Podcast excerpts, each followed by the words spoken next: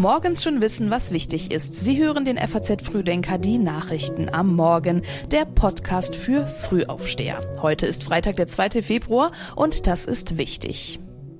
Der Bundestag stimmt über den Haushalt ab. Verdi streikt im ÖPNV und die Apple Vision Pro ist endlich da. Dazu dann gleich mehr, hier noch die wichtigsten Meldungen aus der Nacht.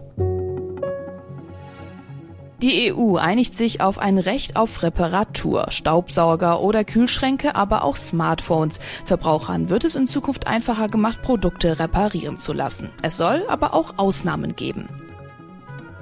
40 Jahre Haft, so lautet das Urteil aus New York gegen einen früheren Mitarbeiter des US-Auslandsgeheimdienstes und Geheimnisverräter. Er hat geheime Hackerprogramme der CIA an die Enthüllungsplattform Wikileaks weitergegeben.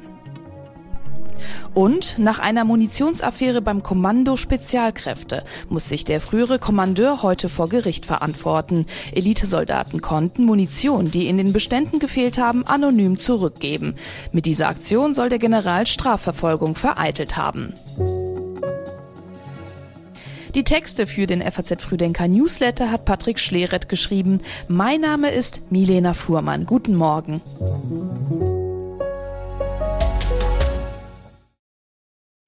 Heute soll der Etat 2024 beschlossen werden.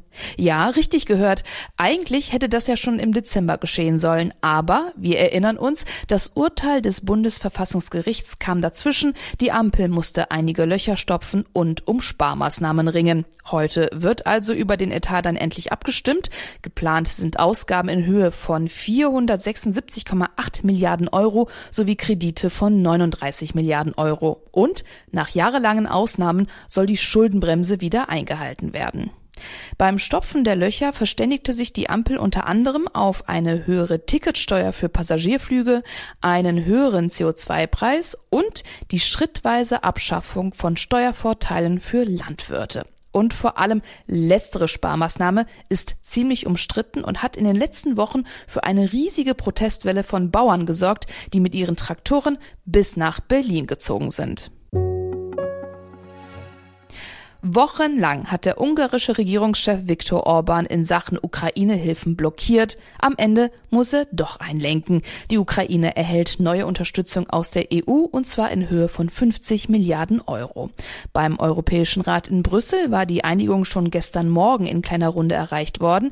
Mehrere Länder hatten Ungarn mit Konsequenzen gedroht bis hin zu einem Stimmrechtsentzug. Der Premierminister von Luxemburg, Luc Frieden, hatte noch zu Beginn des Sondergipfels in Brüssel gesagt, Ungarn solle sich daran erinnern, als die EU an ihrer Seite stand. Das ungarische Volk hat selbst erlebt, dass wir auf der Seite von Ungarn standen äh, nach dem Fall der Berliner Mauer. Ich selbst war 2007 dabei als damaliger Justizminister meines Landes, als wir Ungarn in den Schengen-Raum aufgenommen haben. Die Leute weinten vor Freude. Und ich glaube, wir sollten heute uns daran erinnern, was wir 2004, 2007 gemacht haben. Heute müssen wir auf der Seite der Ukraine stehen. Dass jetzt die Hilfsgelder wieder fließen können, freut auch den Bundeskanzler Olaf Scholz. Die neuen Hilfen seien eine gute Botschaft für die Ukraine und für die Europäische Union, so Scholz. Vielleicht hat der Tag und auch das, was uns schon im Dezember gelungen ist, dazu beigetragen, die eher positive Wahrnehmung der Europäischen Union als einer Gemeinschaft, die doch was hinkriegt, so zu verankern, dass das auch zum Stärken derjenigen beiträgt, die für eine gute, gelingende Europäische Union sich einsetzen. Darüber hinaus ist der Beschluss auch ein wichtiges Signal in Richtung USA.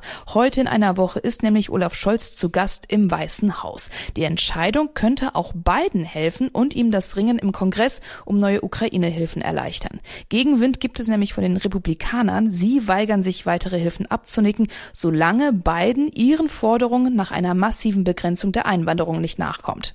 Sollte Donald Trump Präsident werden und die Ukraine-Hilfen völlig einstellen, käme dann eine enorme Belastung auf Europa zu und vor allem auf Deutschland. Pendler und Reisende brauchen im Moment sehr starke Nerven. Nach Lokführerstreiks und gestrichenen Flügen steht heute der nächste Streik an. In rund 80 Städten in 15 Bundesländern ruft die Gewerkschaft Verdi zum ganztägigen Warnstreik im öffentlichen Personennahverkehr auf.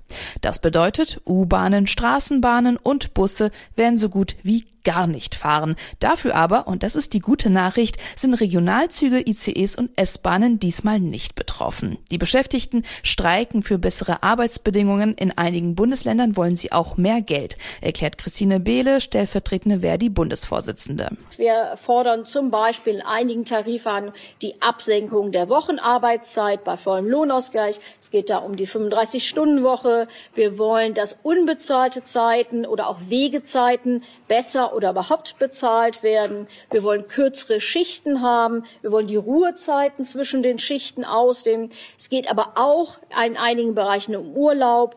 Und wir haben auch vier Tarifbereiche, die gleichzeitig Entgelt verhandeln.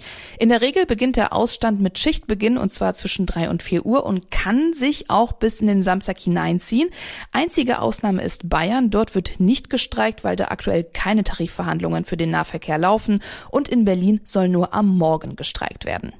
Die kommunalen Verkehrsbetriebe informieren im Internet und in ihren Apps über die Auswirkungen des Streiks. An Haltestellen mit Anzeigetafeln soll es außerdem auch noch Informationen geben. Unter dem Motto Wir sind die Brandmauer wird morgen in Berlin für Demokratie und gegen Rechtsextremismus protestiert. 100.000 Menschen sind angemeldet. Geplant ist eine Menschenkette um den Reichstag. Und wie schon in den letzten beiden Wochenenden gehen auch in vielen anderen Städten die Menschen wieder auf die Straße. Auslöser für die massiven Proteste sind die Enthüllungen über ein Treffen zwischen Rechtsextremisten und AfD-Vertretern und ihre Pläne zur Remigration. Justizminister Marco Buschmann sagte noch diese Woche, die größte Gefahr für die liberale Demokratie gehe derzeit von rechten Staatsdelegitimierern und Rechtsextremisten aus. Dies habe die Deportationskonferenz von Potsdam gezeigt. Die AfD versucht währenddessen, den Eindruck zu zerstreuen, sie mache sich den Remigrationsbegriff des Rechtsextremisten Martin Sellner zu eigen. Der war nämlich bei dem Treffen in Potsdam ebenfalls mit dabei.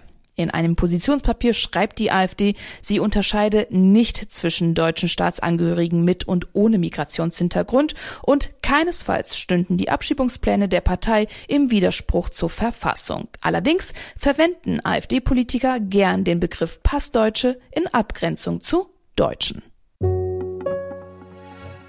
Wann kommt das Metaversum, das uns vollständig in die virtuelle Welt abtauchen lässt? Ja, schon oft wurde das Zeitalter des neuen Internets ausgerufen und am Ende blieb es dann doch immer ein unerfülltes Versprechen. Vor allem die Metaversum-Vision von Meta-Chef Mark Zuckerberg sorgte dann in letzter Zeit eher für Belustigung als für Begeisterung. Heute soll aber alles anders werden, wenn nämlich die Apple Vision Pro auf den Markt kommt. Es wird wahrscheinlich kein Zufall sein, dass das Wort Metaversum in der Werbung für die Vision Pro vermieden wird. Der Begriff gilt mittlerweile einfach als verbreitet bekannt. In der Vermarktung verspricht Apple keine weitläufigen digitalen Welten, sondern setzt auf eine einfache Bedienung. Die vorgestellten Apps dienen der Betrachtung von Fotos, Filmen und dreidimensionalen Videos, die wiederum mit der Brille aufgenommen wurden. Beim Spielen blickt man auf einen virtuellen Bildschirm, anstatt sich als handelnde Person direkt im Geschehen zu befinden. Und generell scheint Apple die Zukunft nicht in virtuellen Welten zu sehen, sondern darin, Daten sanft in die Realität zu holen. Stolze 3500 Dollar soll die Apple Vision Pro kosten. Wahre Apple-Jünger schreckt der Preis natürlich gar nicht ab. Kurz vor Beginn der Auslieferung kamen schon Meldungen auf, die Nachfrage übersteige die Lieferkapazitäten. Das Stettiner Haff ist der bedrohte See des Jahres 2024.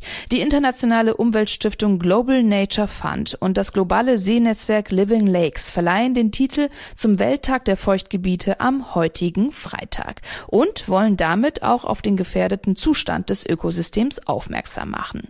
Im August 2022 sind an der Oder und an der Mündung in die Ostsee, dem Stettiner Haff, massenhaft Fische gestorben. Die Probleme bestünden seit Jahrzehnten erklärt die Umweltstiftung.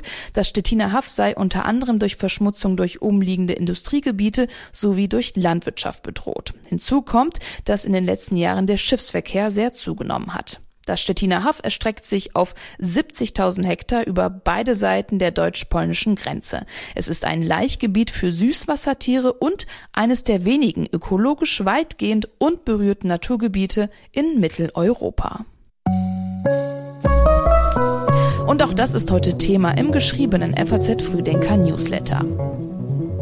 Haben Sie schon mal an einem Ironman Triathlon teilgenommen? Das sind fast vier Kilometer Schwimmen, über 180 Kilometer Radfahren und anschließend noch geschmeidig einen Marathon von 42 Kilometer dranhängen.